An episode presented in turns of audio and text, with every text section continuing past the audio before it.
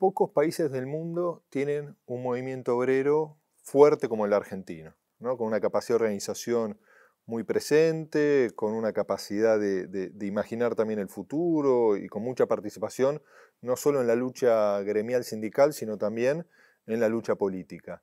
Ahora, y vos como secretario general de, de la CGT, ¿por qué pensás que movimientos obreros, organizaciones de base tan fuertes, les cuesta tanto articular ¿no? al nivel confederal, ¿no? a nivel CGT, al nivel de organizaciones de tercer nivel?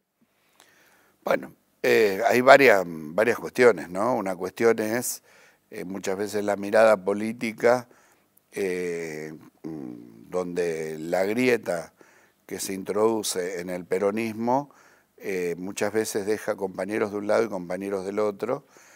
Esto es un debate que no es de ahora, viene de los años 70, es un debate no saldado, eh, que nos afecta en todo, porque más allá de la pluralidad que puede tener el contenido del movimiento obrero, o sea, la pluralidad que tienen los trabajadores, eh, no cabe duda que este modelo sindical está hecho a la medida de un Estado con características y formación del peronismo, ¿no? Digamos, este movimiento obrero atiende la mitad de la salud de la población, este movimiento obrero genera derechos que a partir de la certificación del Estado se hacen universales, como son los convenios colectivos macro, ¿no? que eh, son ergaomes, ¿no? digamos que genera derechos sobre todos. Con una mirada federal que también es muy importante en Argentina. Eh, eh, no tengas duda, el, convenio colectivo es el único instrumento de equidad regional que tiene nuestro país. Por supuesto, las divisiones eh, que se generan dentro del peronismo, que muchas veces son cuñas eh, propuestas por los sectores dominantes, ¿viste? después decantan en estos matices eh, que tiene el propio movimiento obrero, ¿no? desgraciadamente. ¿no? ¿Y cómo se enfrenta ¿no? la mirada dominante, no a nivel argentina, sino a nivel global, ¿no? que el costo laboral es un problema?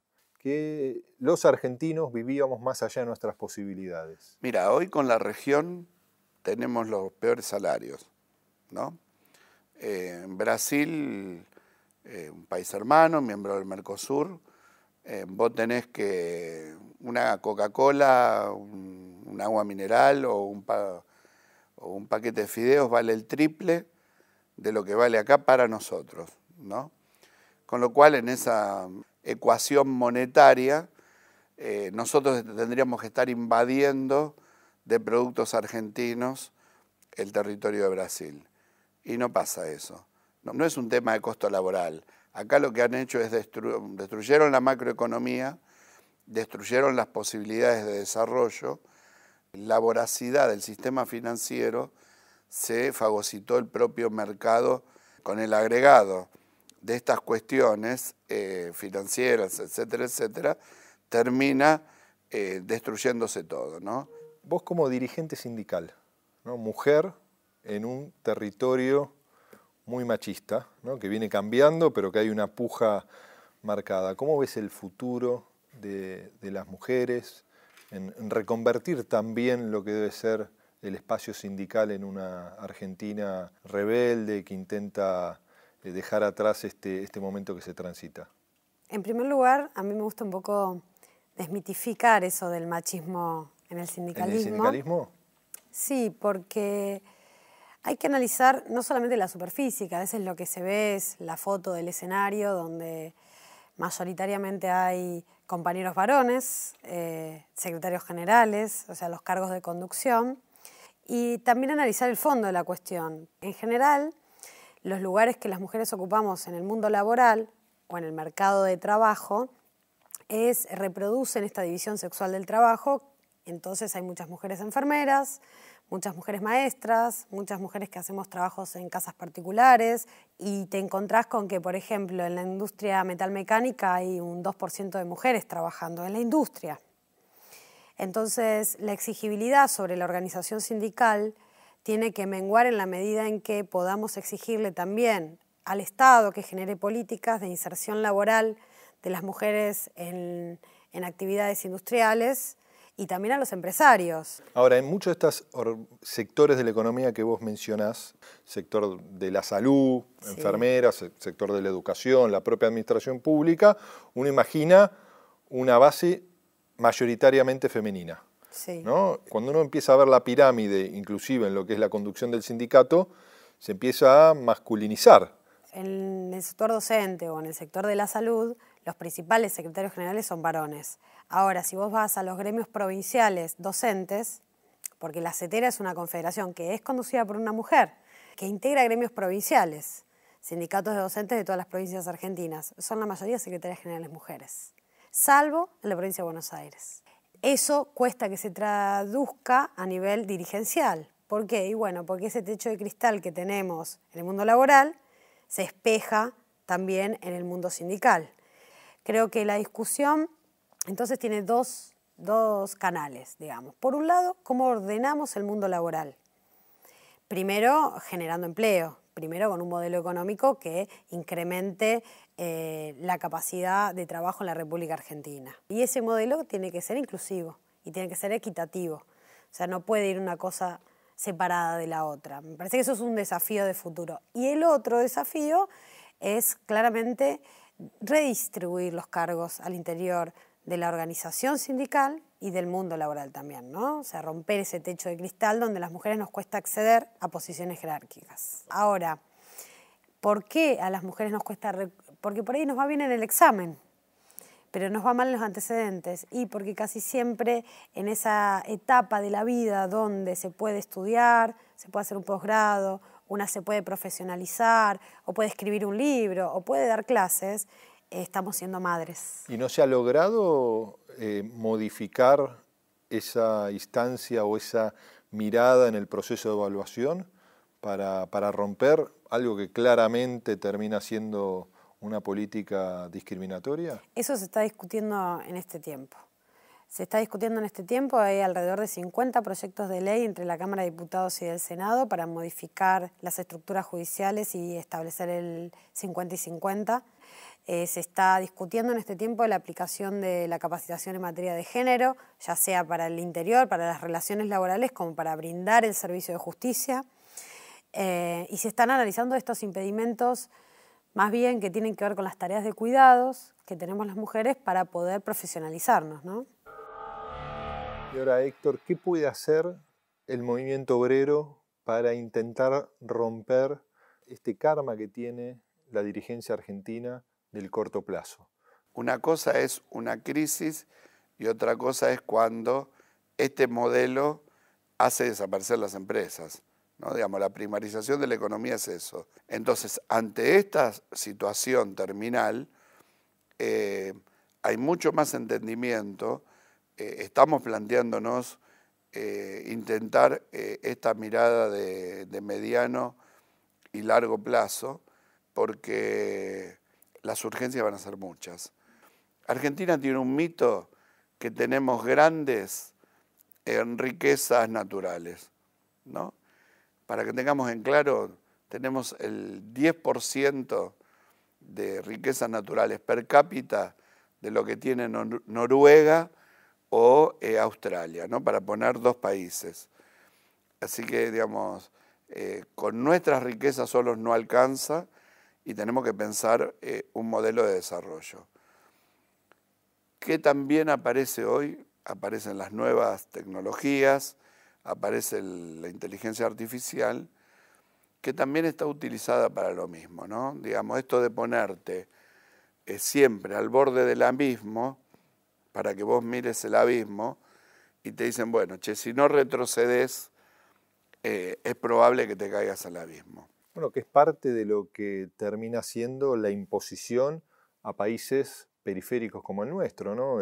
nos tenemos que contentar con empleos precarios. Exactamente. Pero bueno, uno tiene trabajo, parece que debe ser la reflexión. Exactamente. Ahora, esos retrocesos demandan, para que no se produzcan, conflicto, propuestas, concertación y una discusión también de poder, ¿no? que el movimiento obrero está presente en eso. Ahora, salir del infierno demanda consensos. ¿no? Y que uno ve la historia argentina, se terminan produciendo ¿no? en las crisis profundas. Ahora, cuando empieza la puja distributiva, ¿no? y uno lo ve quizás con el gobierno anterior, es donde uno quizás añora también la posibilidad de decir, ¿cómo no fue posible en un momento de expansión, de crecimiento de la economía, resolver algunos problemas estructurales, dar las discusiones de fondo del perfil productivo de la Argentina? Digo, ahí se perdió una oportunidad de una transformación mucho más profunda de nuestro país. Lo que pasa es que cuando gobernás, eh, las urgencias pesan. Yo no sé si, si vivimos de coyuntura en coyuntura, yo lo que sí te puedo decir es que eh, a veces eh, creemos que desaprovechamos, pero también ese creer que desaprovechamos es porque veníamos de, muy abajo y tuvimos que intentar salir, ¿no? lo, peor que nos pasa es esta recurrencia a, eh, a ver que la crisis es la, la, única que nos da salida, ¿no? con la contra cuestión de que esas crisis nos terminan tirando eh, afuera del mapa a millones de argentinos, ¿no? Que es verdad lo que vos decís en términos de, eh, de consensos. Ahora, consenso también tiene que ver con dejar las mezquindades de lado, dejar privilegios de lado y entender que eh, la sociedad tiene que tender a ser eh, mucho más igual. ¿no? ¿Y qué justicia necesita nuestra democracia o qué justicia demanda nuestra democracia? Una justicia que cumpla el principio constitucional de los tres poderes del Estado, que es garantizar el bien común y el interés general.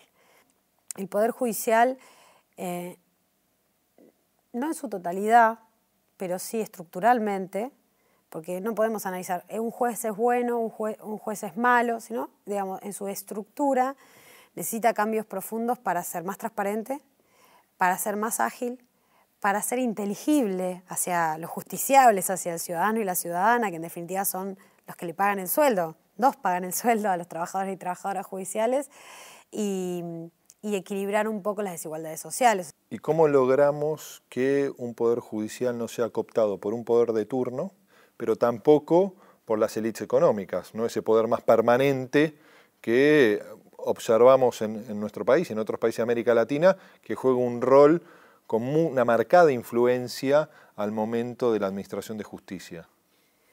Bueno, eso es algo muy actual también y creo que a futuro se va a estudiar como la doctrina del lawfare, como se la conoce, o la guerra jurídica, que tienen que ver con precisamente estas injerencias de los poderes fácticos, eh, de los grupos concentrados de la economía, principalmente los grupos financieros que son transnacionales y que prácticamente no tienen patria, eh, cómo utilizan eh, la ley y utilizan los procedimientos judiciales para perseguir determinados líderes políticos, determinados líderes sindicales, que o casualidad fueron los que aquellos que en la década pasada incrementaron los derechos sociales.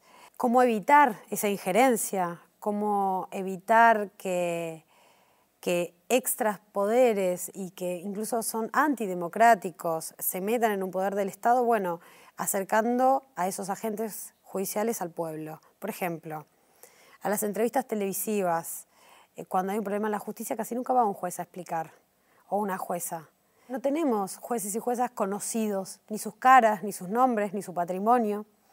Muy pocos. Es más, eh, casi siempre el monopolio mediático da a conocer a los determinados jueces con otros fines, no con que sean públicas sus opiniones, sino muchas veces para extorsionar a esos magistrados y magistradas también, ¿no? Pero en un órgano de poder en el órgano judiciario que es tan clave para realmente profundizar nuestra democracia, para defender eh, a los sectores más vulnerables, más débiles en términos de, acceso a derecho, ¿cuál debería ser el primer paso?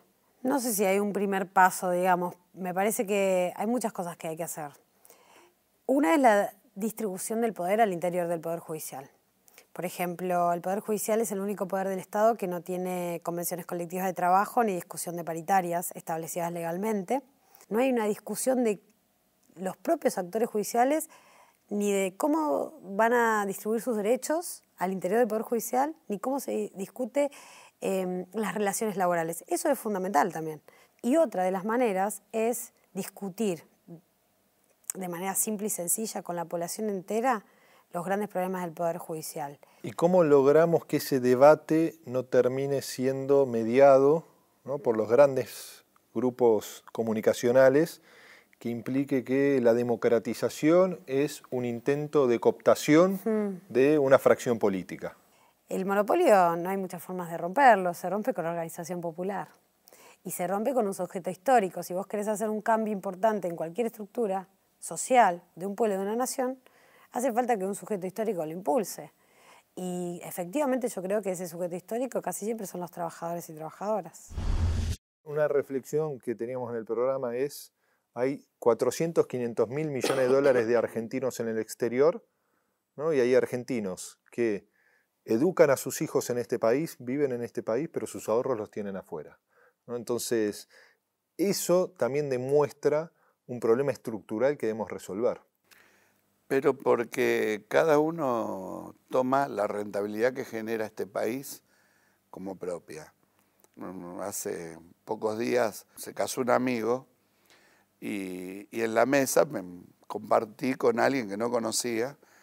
Y me dice, no, yo, dice, eh, del país me cansé, me cansé. Ah, sí, sí. tenía una mueblería en el Chaco eh, que me fue bien, bueno, pero después la inestabilidad, vendí y me compré un hotelcito en Italia y ahí me va fenómeno. Ah, pero el problema es que la riqueza era del Chaco, ¿no? La generaron los chaqueños, digamos. Este es el concepto eh, individual de la generación de riqueza. ¿Y vos pensás que un futuro gobierno de Argentina tendrá por primera vez quizás en la historia contemporánea la posibilidad de convocar, no para una foto, sino para la discusión de fondo de los desafíos que tiene Argentina desde el sector empresario, el sector trabajador, los movimientos sociales que han surgido, la economía popular en estos últimos tiempos, y que un Estado con una mirada integral logre eh, aunar esfuerzos, ver qué esfuerzo le pide a cada uno, pero también produciendo quizás lo que necesita la, Argentina, que no se ajuste más para abajo, sino que se empiece a ajustar hacia arriba. Nosotros tenemos la expectativa en un futuro gobierno, ¿no? Ahora, el 11 de diciembre tenemos los mismos pobres eh, que el 9 de diciembre, tenemos la misma crisis económica que el 9 de diciembre, o sea, entre el, el anochecer y el amanecer del día 11 de diciembre nos cambia no nos cambie la vida. Hay que pegar la vuelta y empezar a generar desarrollo, eh, desarrollo con crecimiento y sustentable socialmente, eh, y esto va a permitir salir. Eh, no tengo dudas, no tengo dudas que esto hay que hacerlo con un gran acuerdo político y social. uno intenta trabajar para ese objetivo, ¿no? Digamos, soy un convencido de que hay que transformar la realidad. ¿Cuán distinto sería un poder judicial o un movimiento obrero con paridad de género en sus principales cargos? Uf, sería mucho más efectivo y eficiente. ¿Y lo ves posible más allá de...? Sí, lo veo muy posible, sí, sí, sí. Creo que mm, la garantía para perdurar en el tiempo siempre es que las demandas populares se institucionalicen, ¿no? Entonces, las mujeres sindicalistas, que es un espacio que, que hemos armado, que ya tiene tres años en la Argentina, planteamos que cualquier reclamo, cualquier bandera, tiene que integrarse a la organización. Para de esa manera poder perdurar en el tiempo. Y creo que eso se está logrando y en la medida en que seamos inteligentes también lo vamos a poder eh, sostener. La verdad que ha sucedido que el movimiento de mujeres ha tenido un avance, incluso institucional, en un momento de retroceso general de derechos, que es esta época. Bueno, esos avances formales Tal vez lleguen a convertirse en una realidad palpable y efectiva con otro gobierno, pero vos ya vas a tener el nivel institucional eh, y vas a poder fortalecerlo y llevarlo a la práctica en otro momento. Bueno, me parece que, sí es muy posible de realizarse, pero con justicia social, si no, no, hay posibilidad de, de llegar a la igualdad o a la equidad. ¿Y cómo se enfrenta ese sentido común que algunos intentan imponer? Que los argentinos y las argentinas vivíamos más allá de nuestras posibilidades? Ese sentido común es muy difícil y creo que el que mejor lo describió fue Arturo Jaureche cuando escribe acerca del medio pelo en la sociedad argentina. Eh, que a veces pasa de creer eso, que vivía más allá de sus posibilidades, y a veces pasa de creer que eh, todavía necesita vivir como, o piensa como viven los que más posibilidades tienen, ¿no? A veces eh, un trabajador, una trabajadora que antes iba en bicicleta, después eh, a trabajar a su fábrica, después pasó a ir en moto, después en auto usado, después en cero kilómetro, un día se bajó y se olvidó que tenía puesto el overol. y empezó a mirar mal a, aquellos que tal vez menos que él o que... Y empezó a pensar como aquel que tiene otra posición o que forma parte de la oligarquía, por ejemplo. Y esto no es solo peronista, esto también es medio marxista porque eh, Marx decía que suele ser la ideología de, de, toda la sociedad la ideología de la clase dominante. Y, bueno, me parece que esa batalla que es cultural y que por ende tarda mucho tiempo en librarse, eh, una de las mejores maneras de, de darla, de librarla, es eh, a través de la educación. O sea, tenemos que discutir la cuestión cultural y de la identidad desde que vamos al jardín en la Argentina.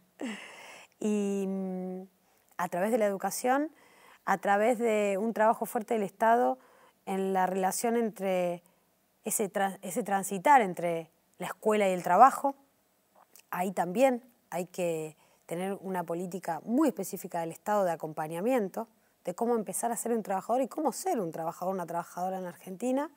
Es muy difícil en las sociedades actuales, ¿no? Decir esto de la sociedad del consumo, ¿no? Pero a mí me parece que hay que reivindicar otros valores además de consumir.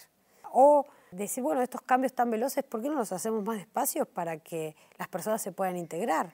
Hay una cosa que decía Perón en el Congreso de Filosofía de Mendoza del año 1949, y él arranca diciendo que atravesamos una crisis, em, una de las crisis de valores más grandes de toda la historia, y que va a cambiar, y que es un cambio de paradigma, en 1949, ¿no? Y él dice, esa crisis se debe a que hubo avances materiales en las sociedades que no fueron acompañados en los hombres y las mujeres con avances espirituales y de valores. Bueno, me parece que eso es una forma de dar la batalla cultural. ¿Y cómo es la Argentina que soñó sector? una Argentina mucho más pareja, una Argentina mucho más justa, eh, una Argentina integrada, una Argentina donde un chico que nace en el interior de nuestro país eh, pueda desarrollarse en el interior de, nuestro país, pueda vivir dignamente, eh, pueda estudiar y pueda tener acceso a todas las cuestiones culturales, educativas y demás que tenemos todos. Hay unas discusiones que se vienen dando en el mundo laboral, por ejemplo, que que se han denominado el futuro del trabajo, ¿no? Y en ese futuro del trabajo se habla mucho de la inteligencia artificial, de las telecomunicaciones, de las nuevas tecnologías, muchas veces de las eh, economías de plataformas, de las nuevas aplicaciones. Y yo creo que del futuro laboral hay que hablar del ser humano, de las personas. Y no es que me lo imagino, todos los días eh, uno intenta trabajar para ese objetivo, ¿no? Digamos, soy un convencido de que hay que transformar la realidad. El gen argentino tiene mucho de organización popular, yo insisto, o sea, en la medida en que desde el centro de jubilados hasta la unidad básica, hasta el centro de estudiantes, hasta, no sé, una red de vecinos que se organizan para pintar la plaza del barrio, eh, me parece que es fundamental. Y es fundamental que esa organización popular integre el Estado.